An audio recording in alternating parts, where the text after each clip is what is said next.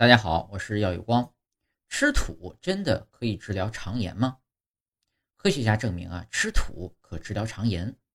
二零二二年十月二十五日发表在《自然化学》上的一项研究成果表明，吃土也能调节肠道微生物组和治疗肠炎。科研团队通过人工合成的方法构建由锰脱土，也就是天然土壤成分，俗称观音土，以及淀粉颗粒。和液态金属三种组分组成的土壤仿生材料，并建立了一个肠道微生物发生紊乱的小鼠模型。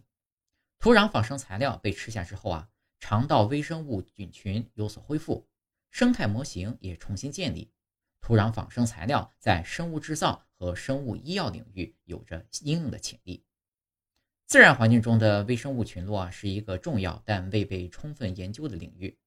土壤被公认是地球系统生物多样性最为复杂和丰富的环境。